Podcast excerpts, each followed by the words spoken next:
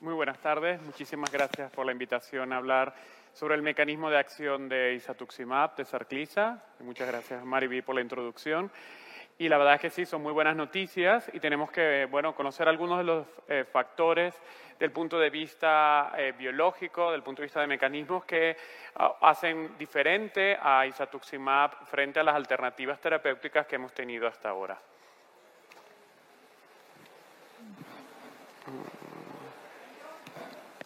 Vale, aquí están mis conflictos de interés. Lo primero que nos vamos a plantear es si Satuximab es diferente a los otros anticuerpos monoclonales que tenemos hasta el momento.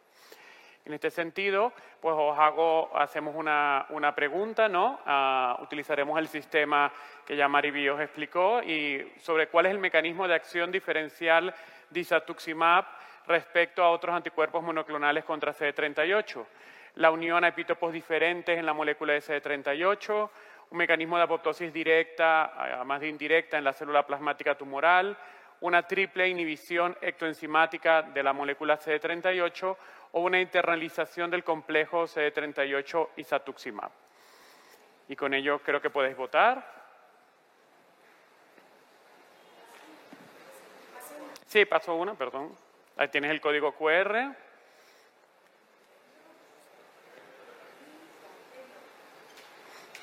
Y bueno, ya aquí vemos que hay, una, respuesta más heterogénea, como, la, como a veces la democracia. No ha sabido elegir bien la pregunta.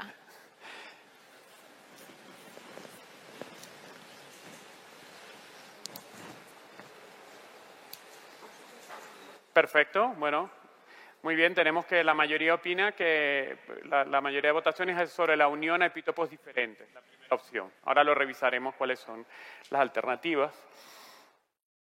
Sabemos que CD38 es una glicoproteína de membrana, un receptor expresado en la, superficie celular de la inmensa mayoría de células hematopoyéticas. Y de hecho tiene una función ectoenzimática, aparte de una función de receptor, que en cuanto a su función enzimática, pues además tendría un mecanismo de producción de una adenosina que sabemos, lo que trabajamos además en inmunoterapia, que tiene un efecto inmunomodulador negativo en el microambiente tumoral. El CD38 también lo conocemos como una molécula altamente expresada en la célula plasmática, la utilizamos para su identificación al diagnóstico y en el seguimiento de los pacientes con mieloma múltiple por citometría.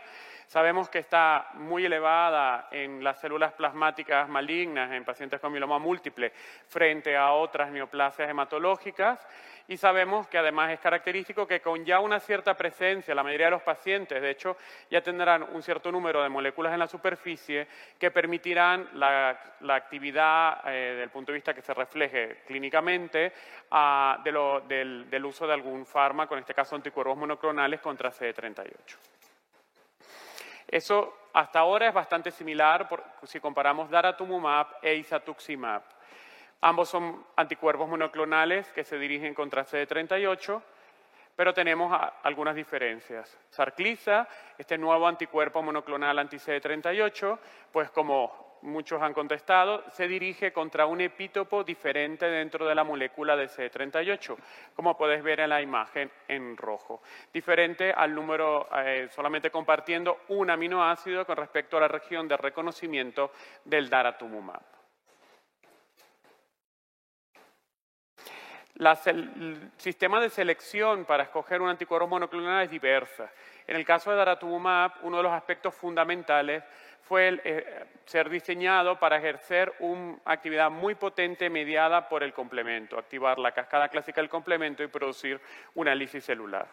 En cambio, en el caso de isatuximab, el clon ha sido fundamentalmente diseñado para ejercer una actividad proapoptótica que no requiere el, intercruzamiento de las regiones constantes del FC y, por tanto, tampoco eh, sería tan necesario la participación de células del sistema inmune en la actividad de este anticuerpo monoclonal.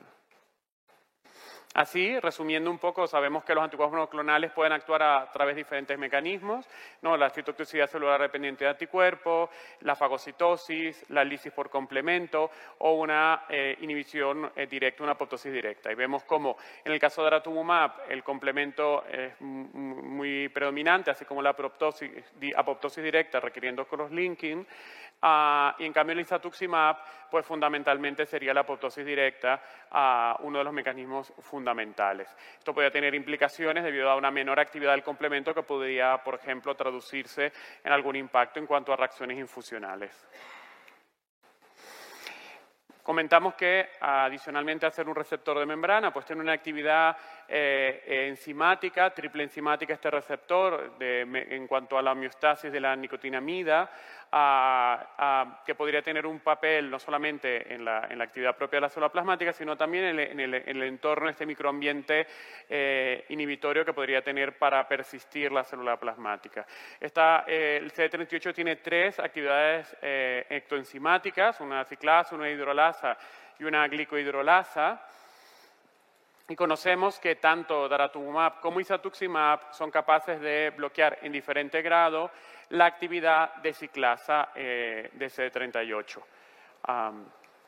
Sin embargo, existen diferencias eh, importantes cuando analizamos isatuximab, porque adicionalmente a esta inhibición de la ciclasa que comparten ambos anticuerpos, pues isatuximab también sería capaz de inhibir las otras dos eh, actividades ectoenzimáticas y y por tanto más bien provocar un bloqueo ¿no? de la producción en vez de de, incrementar de forma paradójica a través de otra de las vías metabólicas la producción de adenosina, bloquear de una forma eh, más certera, diríamos, la producción de adenosina y, por tanto, eh, favorecer en alguna forma un, ambiente, eh, un microambiente tumoral menos tolerogénico. Eso lo sabemos que el, mieloma múltiple, el nicho en la célula plasmática, eh, no solamente es por la capacidad proliferativa per se de la célula maligna, sino que ocurren interacciones muy importantes a, nivel de, células del estroma, endotelio, eh, macrófagos, osteoblastos, osteoclastos y en particular de la célula T, inclusive con la competencia con las células B normales. Por tanto, cualquier mecanismo que colabore con una menor disfunción inmunológica podría ayudarnos a que las respuestas alcanzadas fuesen más duraderas.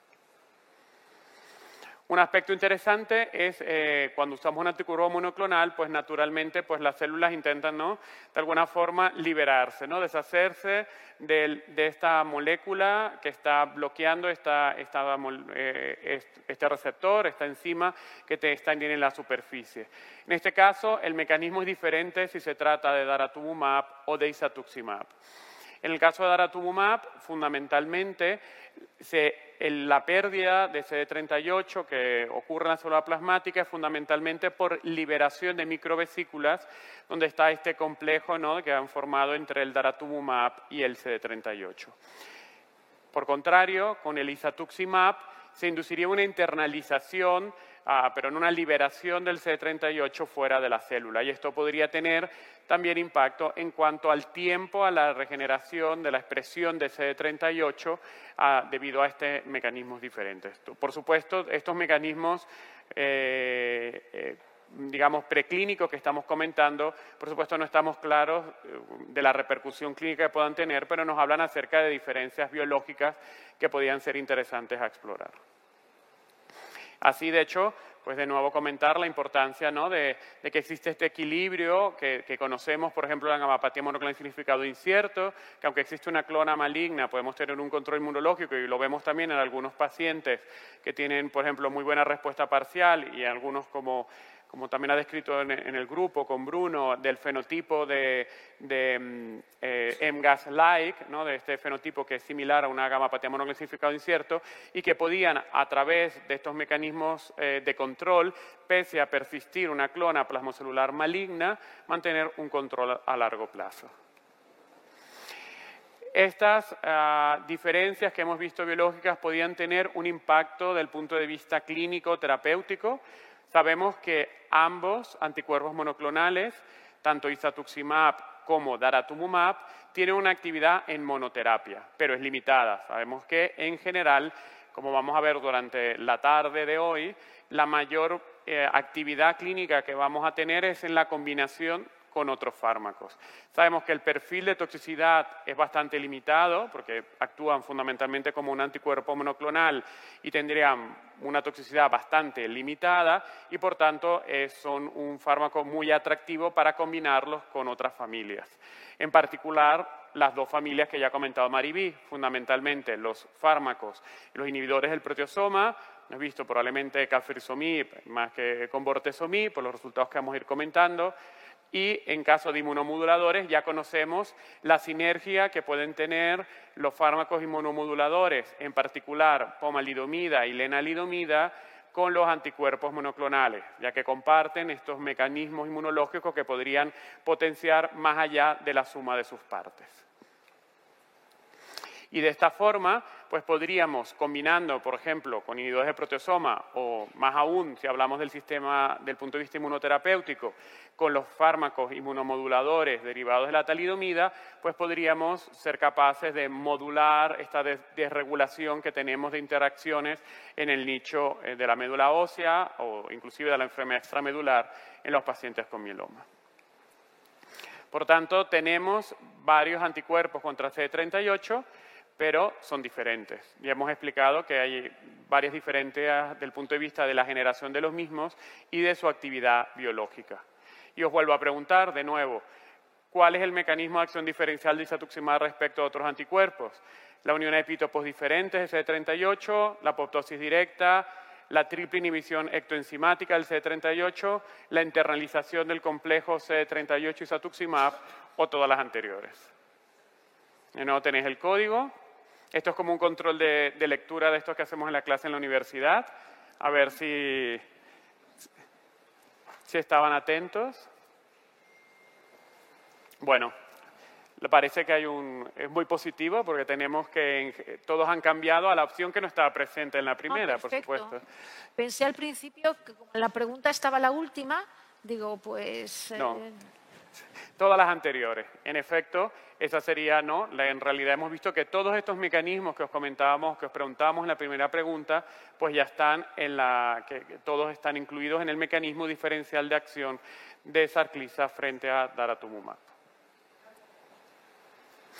Y aquí en resumen, pues tenemos eh, de nuevo estos principales puntos, pues tenemos, por una parte, esta acción a través de un, ¿no? de una, un mecanismo uh, diferente. Bueno, tenemos obviamente la lo que todos ya, la mayoría conocía, que se une a eh, la, porción FAP, la porción de reconocimiento, se une a un epítopo diferente. Tenemos una actividad directa eh, diferente al mecanismo de acción de una actividad propoptótica directa que podría ser particularmente útil en estos pacientes que tienen un sistema inmunológico muy deteriorado tienen la triple inhibición enzimática de la actividad eh, de CD38, con el impacto que puede tener en cuanto a la, actividad eh, eh, inmunosupresora de la célula plasmática, tiene un diferencial en el efecto de CD38 en cuanto a su expresión, más una internalización frente a liberación en microvesículas y, por tanto, pues un interés en cuanto a la potencial actividad inmunomoduladora, no solo en monoterapia, sino en particular, como vamos a hablar ahora luego en pacientes, en eh, su actividad en combinación. Y con ello, muchísimas gracias a todos por vuestra atención.